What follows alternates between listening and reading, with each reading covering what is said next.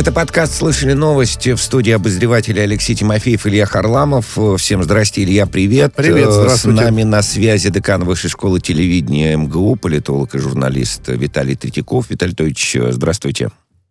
Добрый день. Ну, не откладывая в долгий ящик, нашумевшая тема, массу времени и места в информационном пространстве посвящено этой, этой новости. Нидерландский суд постановил передать золото скифов Украине. Председатель апелляционного суда заявила, что решение можно обжаловать в верховной инстанции. В постановлении говорится, что музей Алларда Пирсона должен перед, э, пере, э, передать артефакты на хранение Украине до стабилизации ситуации в Крыму. Свое решение э, суд мотивирует следующим образом. Хотя объекты происходят из Крыма, они объекты, часть нас, э, наследия Украины после того, как она стала независимой в 91 году. Ну, слушателям коротко напомним, летом 2013 года э, из экспонатов Киевского музея исторических ценностей еще четырех музеев, расположенных в Крыму, была сформирована коллекция, э, почти 600 экспонатов, э, более 2000 предметов, оценочная стоимость миллион евро. Ну, не ну, бог весть, это, что называется. Да, да, да. Не, дело в том, что это не оценивается деньгами, как да, все говорят. Безусловно, да-да-да. А, а появилась выставка «Крым, э, зол, э, Крым дефис золото тире точнее, Крым, э, золото и тайны Черного моря. В июле 2013 года коллекция выехала в немецкий Бонн, э, там выставлялась, э, а в смену власти на Украине встретила в 2014 году, собственно, в Ринском краевом музее. В начале февраля 2014 года экспонаты были перевезены в Амстердам, в музей, собственно, Пирсона, где они должны были демонстрироваться до конца августа. А что говорится в договоре? Договор о проведении выставки в Амстердаме был подписан с конкретными музеями, то есть, по идее, вернуть экспонаты нужно было бы им, этим музеям. А с другой стороны, в том же договоре э, имеется конкретное упоминание о том, что владельцев, владельцем экспоната выступает государство Украина в лице Украинского музейного э, фонда. Э, давайте разбираться. На Украине решение суда назвали фиаско российских манипуляций. Глава украинского внешнеполитического ведомства Кулеба вот так характеризовал. Фиаско российских э, манипуляций. Виталий Анатольевич, что это решение значит э, для России? И, в принципе, на ваш взгляд, вот о чем это дело? Дело о скифском золоте? О ценностях, о политике, о территории или о принципе, может быть? Ну, на мой взгляд, достаточно очевидно. Во-первых, э, с большой вероятностью э, можно было предположить, что именно таково будет решение суда, потому что, и, кстати, следующей инстанции Верховного суда э, Голландии, э, я думаю, тоже на 90% может предсказать, что оно будет э, не в пользу крымских музеев, э, то есть не в пользу России. Э, так или иначе, коллективный Запад, как э, мы его называем, и в этом смысле справедливо, в этом случае справедливо, в этой конфликте он стоит на стороне Украины.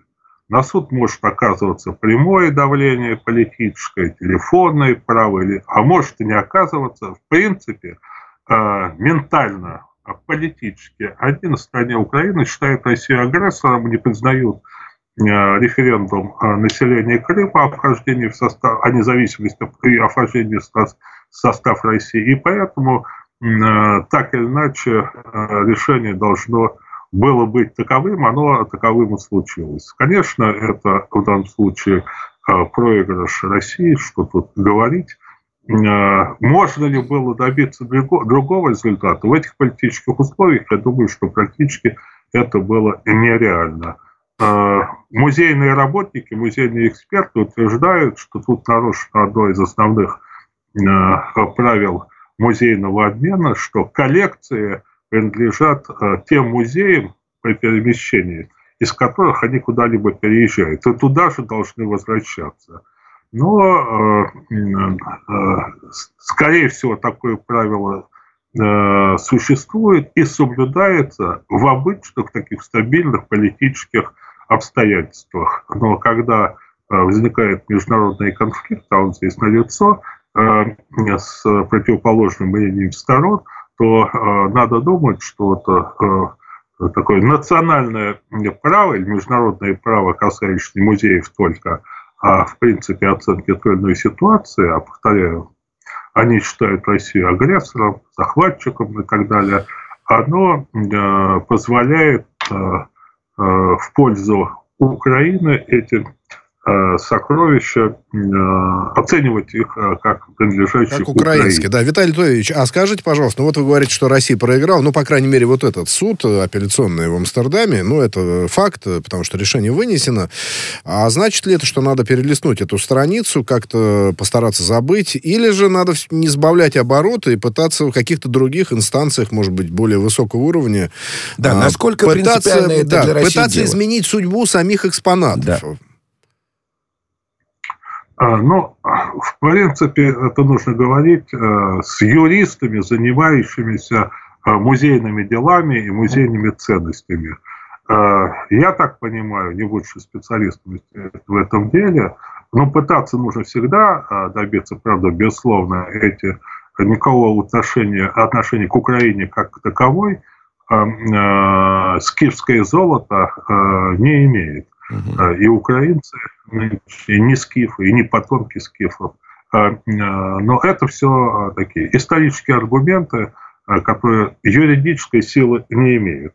А музейные работники и музейные эксперты должны сказать четко и ясно, не исходя из желаний своих, в данном случае у украинских будет одно мнение, у наших другое мнение, а четко сказать, да, на основе существующего законодательства, как международного, так и национального, в той или иной стране, если оно с этим согласовано, можно, в принципе, добиться возвращения скифского золота данной коллекции в Крымские музеи. Если это нужно это делать. А, если этого, в принципе, нельзя сделать э, по нынешним а, а, правилам э, и законам вот всех заинтересованных, всех участвующих здесь сторон, но это не значит, что не нужно делать. Но не будем забывать, что Украина как государство находится не в лучшем состоянии. И я уверен, что рано или поздно, э, и не по причинам э, этих тяжб э, между музейных, скифское золото это вернется в витрины тех музеев, где оно находилось. Да, но с момента на его нахождение. А еще три месяца будет находиться в Нидерландах э, э, выставка, экспонаты, ну и, соответственно, будем там посмотреть, э, да, что будет происходить, имеется в виду, будет ли действительно обжаловано решение в Верховном суде или нет. А еще, да, значит... Будет, но результат, скорее всего, будет тот же самый. Мой прогноз... Угу. Да. Ну вот смотрите, несколько новостей в одном блоке, посвященном э, российско-финским отношениям, и в, в каком-то смысле э, продолжение предыдущей, предыдущей новости, связанной там с, с вашим ответом, вот по поводу того, как воспринимают э, Россию на Западе, на коллективном Западе. А, стало известно, что более половины жителей Финляндии считают Россию военной угрозой. Так, таковых насчитали 60%. На данный момент чуть больше трети респондентов, а именно 34%, относятся к России положительно. 34% финнов относятся к России положительно. А 45% относятся отрицательно. Тогда как в 2012 году положительно отзывались о России 63%, э, а, а негативно 19%. Но вот мы видим, что рост, ну, практически там в, в два с половиной раза и там, и там, и там. Виталий Анатольевич, э, причины вот такого изменения отношения к России? За 10 лет, вот за эти, да, истекшие. Ну, причины, естественно, две. Первая, э, э, в активную жизнь приходит молодое поколение, незнакомое с реалиями исторического прошлого или знакомое искаженно, а пропаганда западная направленные в частности на Финляндию, а, способствует тому, что именно в сознании этого поколения внедрена мысль о России как о враге и об опасности. А что как минимум не соответствует действительности, но не мы же влияем на финскую аудиторию, а как раз другие э, люди. Потому что, как известно, у России нет территориальных э, э, претензий к Финляндии. Их просто нет. А вот участие, по крайней мере, финских политиков, финских националистов, эти голоса времени от времени звучат, есть территориальные претензии э, к России. То есть даже в этом смысле нельзя рассматривать Россию как угрозу, скорее наоборот. Но если бы mm-hmm. Финляндия была помощнее как а, там, а, а, государство вообще и тем более вооруженное государство. Это первое. Второе. Многократно об этом говорилось. Финляндия, в том числе и благополучие материальной Финляндии, было обеспечено после Второй мировой войны и вплоть до сегодняшнего дня тем, что эта страна в силу исторических причин которые у нас, у нас достаточно известны, не знаю там, как сейчас на Западе, обеспечил это, это благополучие материальное и политическая, кстати, стабильность была обеспечена тем, что финское руководство заняло позицию э, вполне определенного стабильного нейтралитета между в противостоянии советского времени Запада западного блока, ну, НАТО, тогда Варшавского договора и, соответственно, э, Запада вообще как политического э, целого и Советского Союза. И то же самое э, продолжало финское руководство делать и уже после 1991 года, когда Советский Союз распался, а к тому времени организация Варшавского договора была распущена. Это не устраивает э, э, США, во-первых, Великобританию э, как ключевой антироссийский игрок на европейском, если считать Великобританию часть Европы, на европейском политическом театре действий э, и ряд э, антироссийских сил, очень многочисленных, э, внутри Евросоюза и НАТО. Вот. И всякая страна, э, которая демонстрирует Э, позволяет себе сохранять, пытаться сохранять этот нейтралитет в противостоянии а, между современной Европой и Россией, а она является не только диссидентом сказать, идеологически и политически, вот, она как бы подтачивает э, единство вот этого Запада. Ну, Финляндия, она считается это западная, э, рыночная, э, там, демократическая. Да, капиталистическая да, и так далее. Вот, да. Виталий Тович, можно я вот какой вопрос задам? Ну, нап- очень коротко для слушателей напомню, что Финляндия в составе Российской империи более века была, да, и вышла она, в общем, начался, был запущен процесс выхода после февральской революции, а большевики уже, соответственно, так сказать, Отпустили да. окончательно, да, без, бескровно. И вот э, я был в Финляндии э, то ли в 2016, то ли в 2017 году, и вот э, пообщался там с директором одного из музеев в одном из городов небольших. И эта замечательная женщина говорила, мы благодарны, мы финны, она как бы говорила от лица, ну, может быть, местной интеллигенции или там всей нации, я уж не знаю, что она имела в виду, но было множественное число. Так вот, мы, финны, благодарны вам, русским, что вы вот нас тогда отпустили спокойно, бескровно, и мы добились того, чего добились. То есть мы очень хорошо живем, мы никаких не испытываем к вам претензий или, так сказать, негативных чувств. Ну, я понимаю, что, может быть, это частное мнение было, но, тем не менее, человек говорил совершенно искренне. Вот э, я так понимаю, что такие настроения были еще несколько лет назад, ну, у части финского общества. Неужели э, действительно пропаганда или контрпропаганда, или уж я не знаю что, вот такие какие-то уже генетически свойственные финнам э, чувства абсолютно вымывает и вышибает? Вот э, трудно и не хочется в это верить. Как вы думаете? Думаете, так ли это?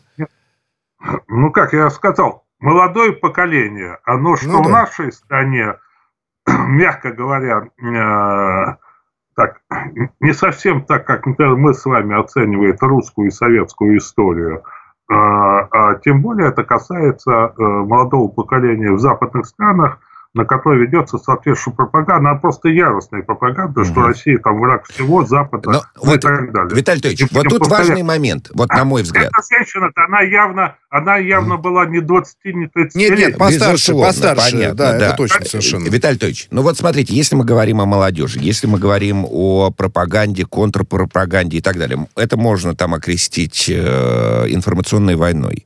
Э, соответственно, вот эти результаты опроса, да, 60% считают Россию военной угрозой. Это ведь говорит о том, что Россия проигрывает эту информационную войну. Ну, понятно, цифры говорят что, об этом. Да, по понятно, что поле битвы, так сказать, да, не внутри России, но так или иначе, есть мягкая сила, есть дипломатия и прочее, прочее, что а, могло бы как-то повлиять мы соседи, на общественное мнение. Мы Совершенно верно. Нет, а, ну, вопрос понятен. А, то, что мы а, в западной аудитории, на территории стран, ж, э, западных стран и восточноевропейских во многих стран, проигрываем информационную войну, это совершенно очевидно. И вряд ли мы бы ее могли выиграть, если там улучшили аргументацию, что-то еще, хотя это, конечно, нужно делать. У нас просто Э, разные по мощности вот эти информационно-пропагандистские э, аппараты. У них гораздо мощнее, но это, это очевидно. Это первое. Плюс образование. Вот вы говорите, мы же с Финляндии всегда, и вот этот директор э, музея, она что-то помнит.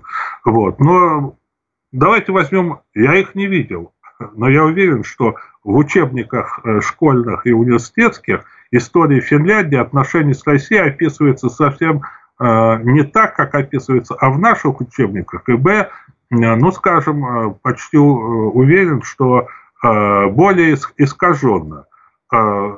Итак, Финляндия входила в состав Российской империи с определенного момента. До того Финляндия не была фактически Великое княжество Финляндское, не было независимым государством.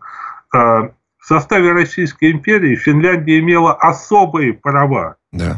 до самого последнего, до 17 года, э, э, город Хельсинки, столицу Финляндии, вы там были, раз вы там были, вы видели, построили петербургские русские архитекторы. Центр Хельсинки – это просто маленький Петербург. Вся архитектура петербургская того времени. Они, кстати, русских царей э, ценили очень.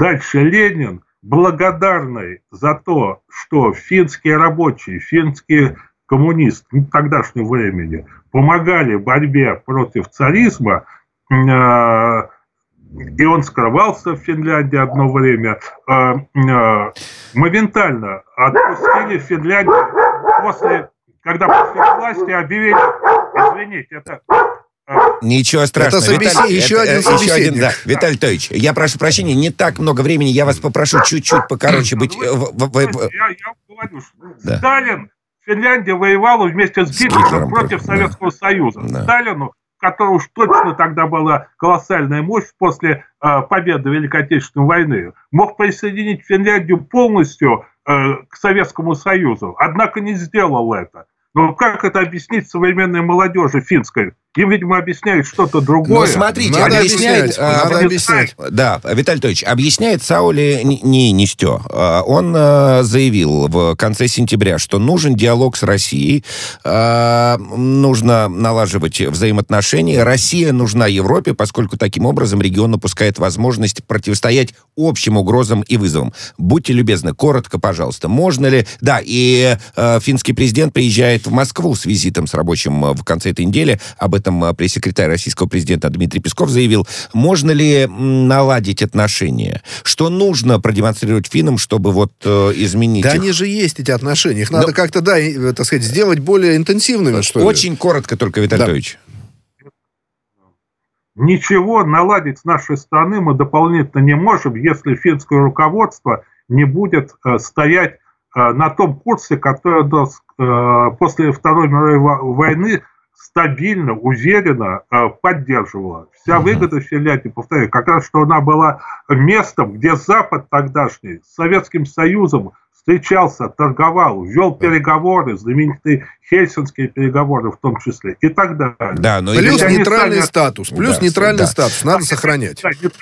Их же пытаются затащить. В НАТО, как и Швецию, да. Да, да мы сейчас увлечемся. Да, да. Виталий Анатольевич, а, еще одна а история. Если если они не могут больше держаться под давлением США, Берлина, Брюсселя и знаю, Лондона, ну, значит, будут отношения ухудшаться. А, еще одна а, история, на мой взгляд, а, связанная с имиджем России. Шпионские страсти, игры престолов и шекспировский сюжет. Бывший высокопоставленный сотрудник саудовской разведки, некий Саад Аль-Джабри, в интервью американскому телеканалу рассказал, что наследный принц Саудовской Аравии Мухаммед бин Салман говорил о возможности убийства короля страны Абдалы с помощью отравленного кольца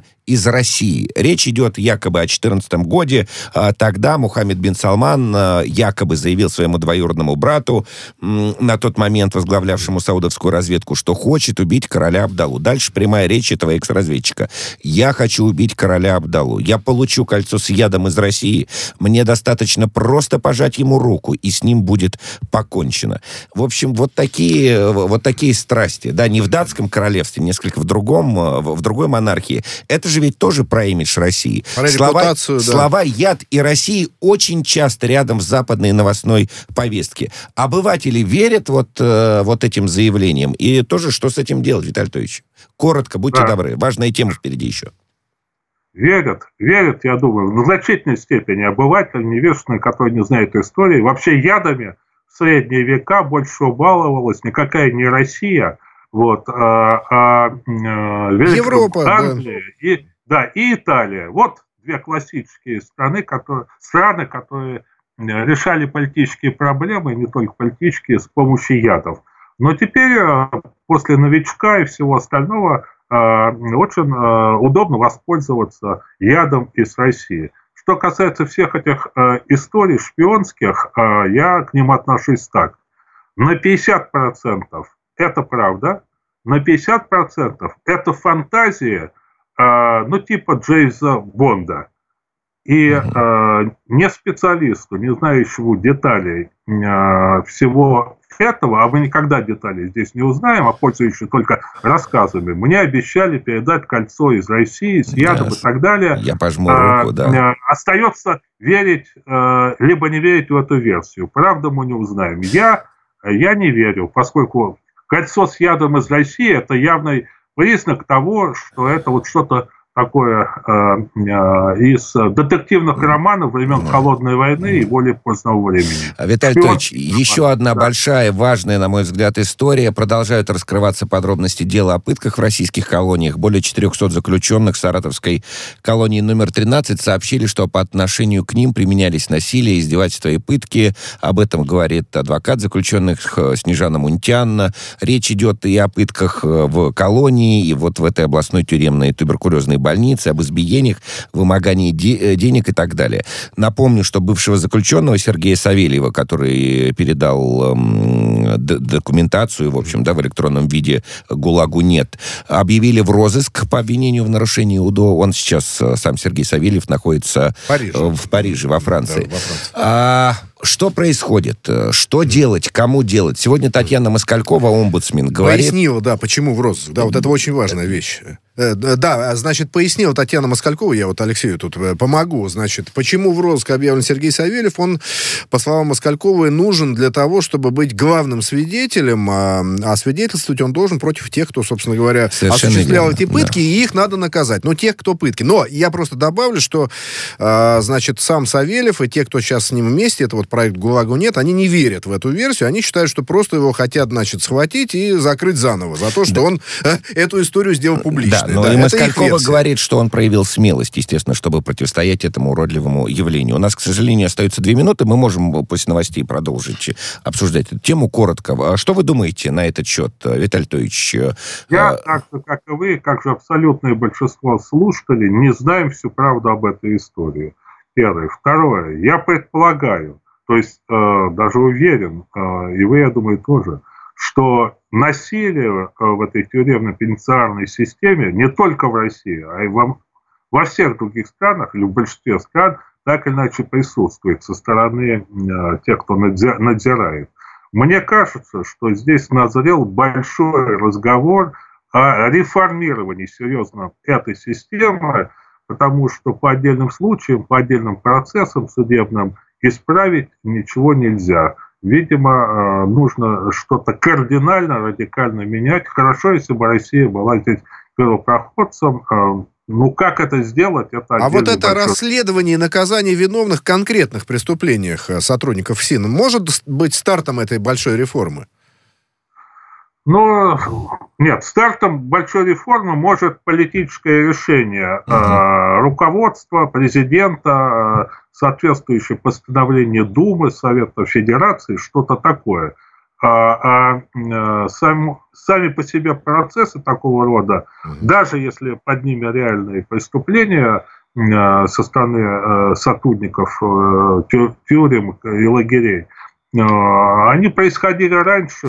Виталий Анатольевич, односложно ответьте, на ваш взгляд, за, замнется эта история или действительно будет реформа? Вот прям односложно, будет реформа или нет, на ваш взгляд? Нет, Реформу пока я не вижу разговоров об Все. этом. А замнет эта история или нет, я не знаю. Это от соотношений сил и реальности да. зависит. Виталий Анатольевич, э, мы сейчас прервемся. Это подкаст «Слышали новость». Декан Высшей школы телевидения МГУ, журналист э, Виталий Третьяков с нами на связи. Радио «Спутник». Новости студии Ольга Дубровина. Здравствуйте. Украинские военные опровергли информацию о взятии под контроль села Старомарьевка на линии разграничения в Донбассе. Это очередная попытка обвинить Киев в нарушении линии разграничения, заявил пресс-центр штаба операции Объединенных сил в Фейсбуке. Отмечено, что позиции украинских военных остаются прежними. Ранее в МИД самопровозглашенные Донецкой республики заявили, что украинские силовики предприняли попытку занять поселок Старомарьевка, расположенный в нейтральной зоне в Донбассе Донбассе. Позднее украинские СМИ со ссылкой на источники в Минобороны страны сообщили, что вооруженные силы взяли село под контроль. Следственный комитет России по поручению главы ведомства Александра Бастрыкина изучит слова музыканта Алишера Моргенштерна о праздновании Дня Победы на возможное нарушение закона, сообщили РИА Новости в пресс-службе СК РФ. Проверка проводится в связи с обращением представителей ветеранской организации. Как отметили в СК, реакция ветеранов обусловлена высказываниями исполнителя, оскорбляющими историческую память защитников Отечества. Сам Моргенштерн уже извинился перед всеми, кого задели его слова про День Победы. Как написал рэпер в Инстаграме, фразу СМИ вырвали из контекста. Управление гражданской авиации Судана приостановило все рейсы в аэропорт Хартума и из него на период с 26 по 30 октября. Об этом говорится в заявлении воздушной гавани в Твиттер. А суданские военные накануне задержали премьер-министра страны Абдалу Хамдока, а также нескольких членов правительства. Глава Переходного суверенного совета Абдель Фатах Аль-Бурхан ввел в стране чрезвычайное положение. В посольстве России во Франции подтвердили факт наличия российского гражданства у мужчины, который обвиняется в стрельбе из пневматического оружия в Париже. Инцидент произошел в сентябре на Елисейских полях. В результате пострадали четыре человека. В дипмиссии отметили, что ни сам подозреваемый, ни его представители не обращались в российское посольство за содействием. Сегодня суд Парижа начал рассматривать дело о стрельбе на Елисейских полях, как заявила судья. Обвиняемый родился в Уфе, переехал во Францию в возрасте около 10 лет. Швейцарский надзорный орган э, за рынком лекарств э, Swissmedic одобрил применение бустерных доз вакцин против коронавируса компании Moderna и Pfizer-BioNTech. Как уточняется, третья прививка, по крайней мере через полгода после второй, может помочь пожилым людям или пациентам из группы риска сохранить уровень защиты от коронавируса. Ревакцинация начнется в Швейцарии с середины ноября.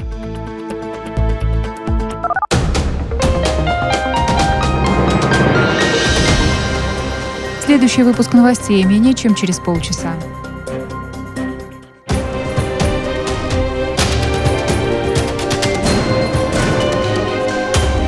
Радио «Спутник». Говорим то, о чем другие молчат. Вчера по телеку видел. Мне тут по телефону сказали. В соцсетях только обсуждают, что... И так десятки раз каждый день. В эфире «Радио Спутник». Всегда правильный ответ на вопрос. Слышали новость? Продолжаем подкаст «Слышали новость». Э, в студии Илья Харламов, Алексей Тимофеев. Э, на прямой связи с нами декан Высшей школы телевидения МГУ, политолог, журналист э, Виталий Третьяко. Виталий Тович, еще раз здравствуйте. Ну, здравствуйте. передам вам комплименты от наших зрителей. Нас можно посмотреть в Ютьюбе и послушать. Светлана Кочиновская пишет. Добрый вечер. Из Тирасполя с любовью. Спасибо, что пригласили Виталия Товича Третьякова. Приятно его слушать. Честный, порядочный человек и высококлассный журналист. А, дальше респект журналистам «Радио Спутник», но тут сказать, спасибо. да, тоже мы, мы, мы э, скажем спасибо. Ну вот вам, в общем, из Тирасполя с э, любовью, Виталий Анатольевич.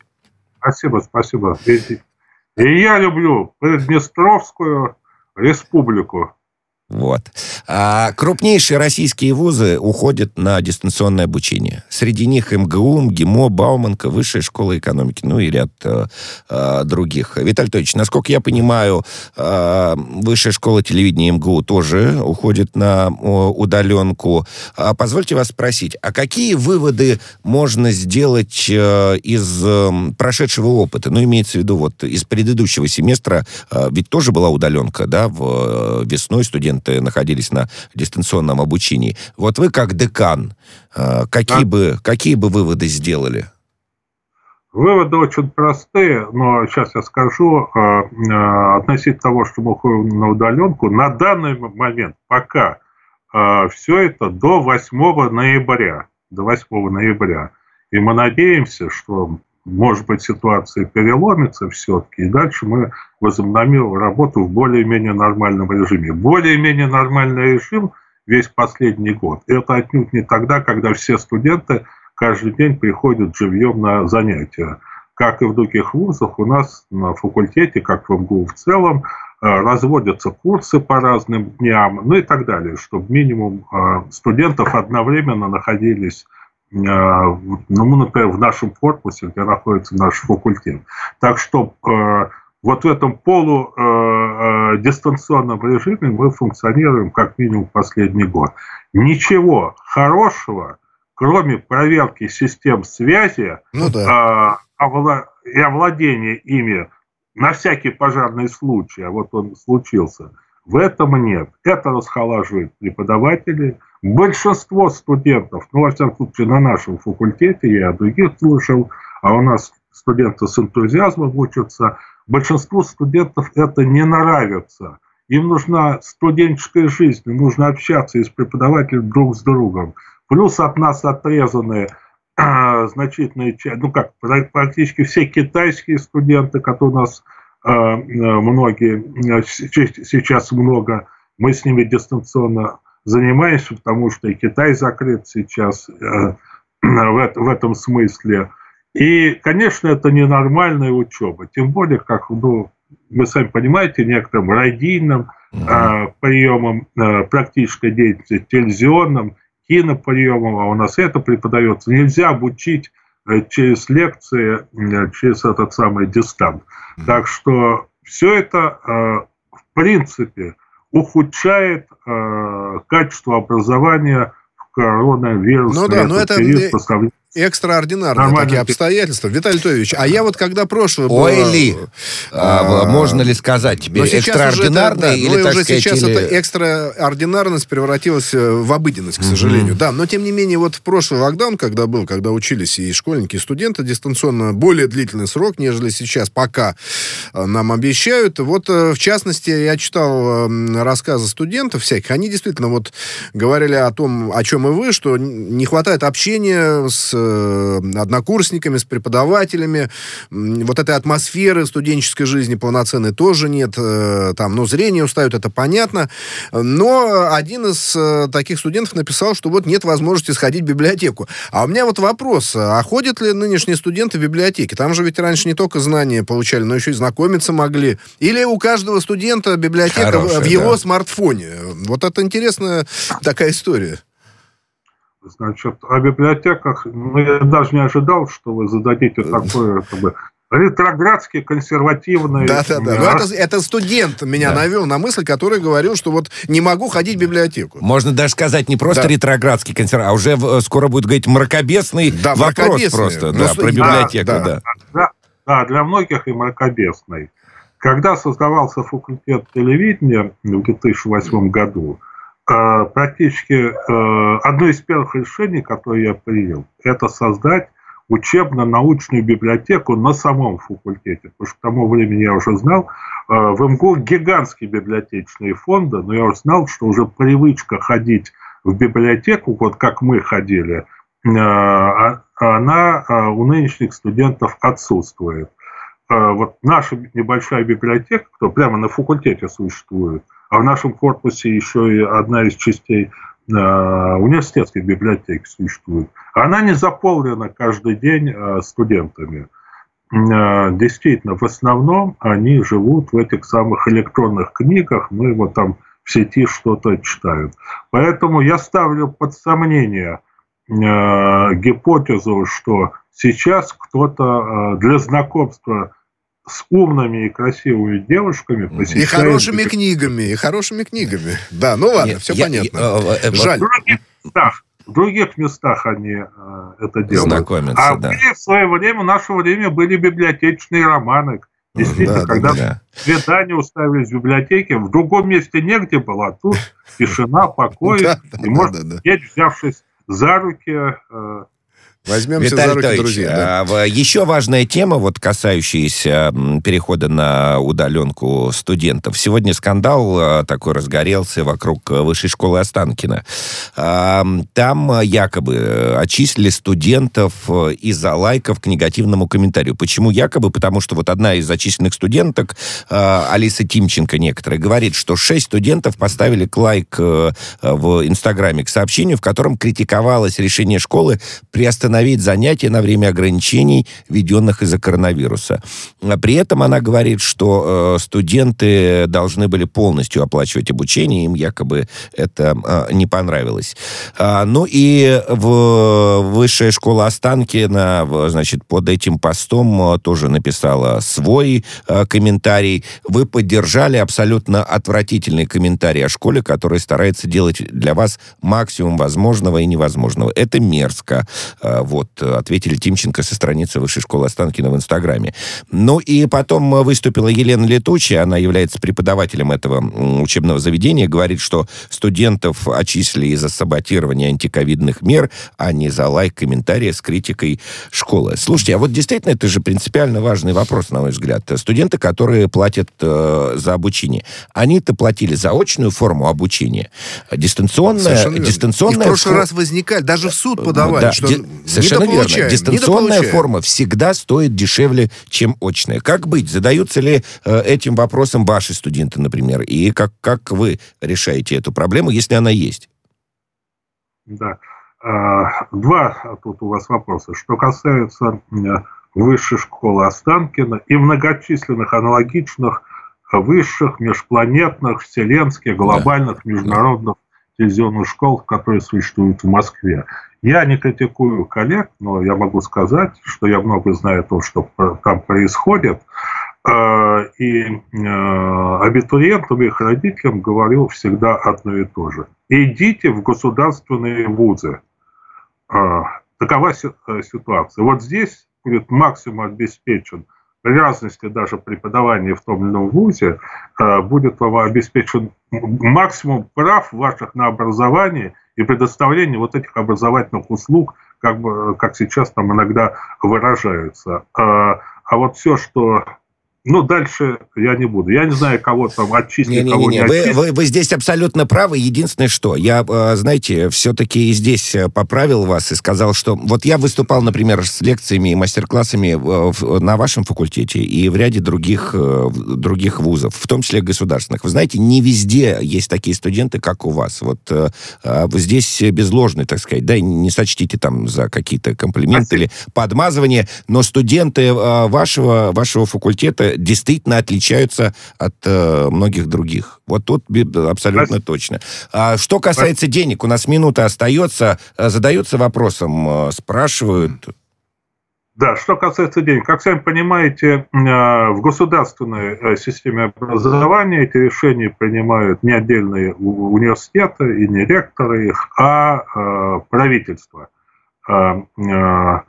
Там, насколько, и министерство, там, насколько я понимаю, признано, что в данных конкретных условиях, которые являются форс-мажорными и не прерываются, как только появляется возможность непосредственное живое обучение,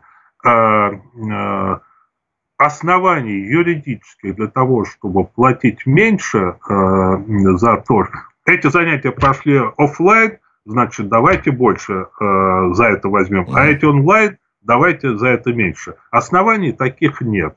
Другое дело, что вузы, вузы пытаются в меру своих материальных возможностей как-то смягчить эту ситуацию, но в МГУ, насколько я знаю... И в каком роде моем... смягчить? Вы имеете в виду меньше брать денег за обучение? Или что? Как, как смягчить? Нет, что? не меньше брать. Но есть, есть там э, э, есть возможности ну, я это долго рассказываю. Там, ну, студент находится, э, э, не забрал вещи из общежития, как полагалось, потому что коронавирус не мог приехать, а некоторые этим воспользовались. Формально комната за ним Потому что вещи его нельзя юридически ну, да. э, выкинуть. Ну, в общем, выкинуть. понятно. Пытаются смягчить разными другими способами. Спасибо, Спасибо. большое вам за ответы на наши вопросы, за обсуждение э, новостей. Декан Высшей школы телевидения МГУ, политолог и журналист э, Виталий Третьяков был с нами на прямой связи.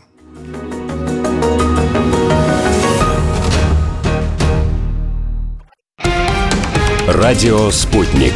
Новости студии Ольга Дубровина. Здравствуйте. Украинские военные опровергли информацию о взятии под контроль села Старомарьевка на линии разграничения в Донбассе.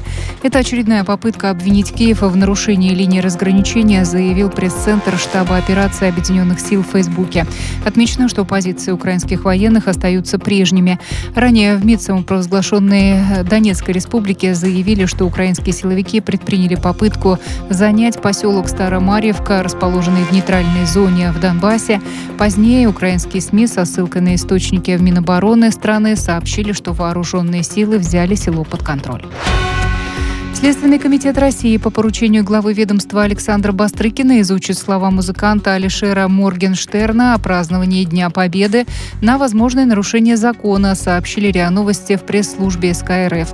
Проверка проводится в связи с обращением представителей ветеранской организации. Как отметили в СК, реакция ветеранов обусловлена высказыванием исполнителя, оскорбляющими историческую память защитников Отечества. Сам Моргенштерн уже извинился перед всеми, кого задели его слова про День Победы. Как написал рэпер в Инстаграме, фразу СМИ вырвали из контекста. Управление гражданской авиации Судана приостановило все рейсы в аэропорт Хартума и из него на период с 26 по 30 октября. Об этом говорится в заявлении воздушной гавани в Твиттер. А суданские военные накануне задержали премьер-министра страны Абдалу Хамдока, а также нескольких членов правительства. Глава Переходного суверенного совета Абдель Фатах Аль-Бурхан ввел в стране чрезвычайное положение посольстве России во Франции подтвердили факт наличия российского гражданства у мужчины, который обвиняется в стрельбе из пневматического оружия в Париже. Инцидент произошел в сентябре на Елисейских полях. В результате пострадали четыре человека. В дипмиссии отметили, что ни сам подозреваемый, ни его представители не обращались в российское посольство за содействием. Сегодня суд Парижа начал рассматривать дело о стрельбе на Елисейских полях, как заявила судья. Обвиняемый родился в Уфе, переехал во Францию в возрасте около 10 лет. Швейцарский надзорный орган э, за рынком лекарств э, Swissmedic одобрил применение бустерных доз вакцин против коронавируса компании Moderna и Pfizer BioNTech. Как уточняется, третья прививка, по крайней мере через полгода после второй, может помочь пожилым людям или пациентам из группы риска сохранить уровень защиты от коронавируса. Ревакцинация начнется в Швейцарии с середины ноября.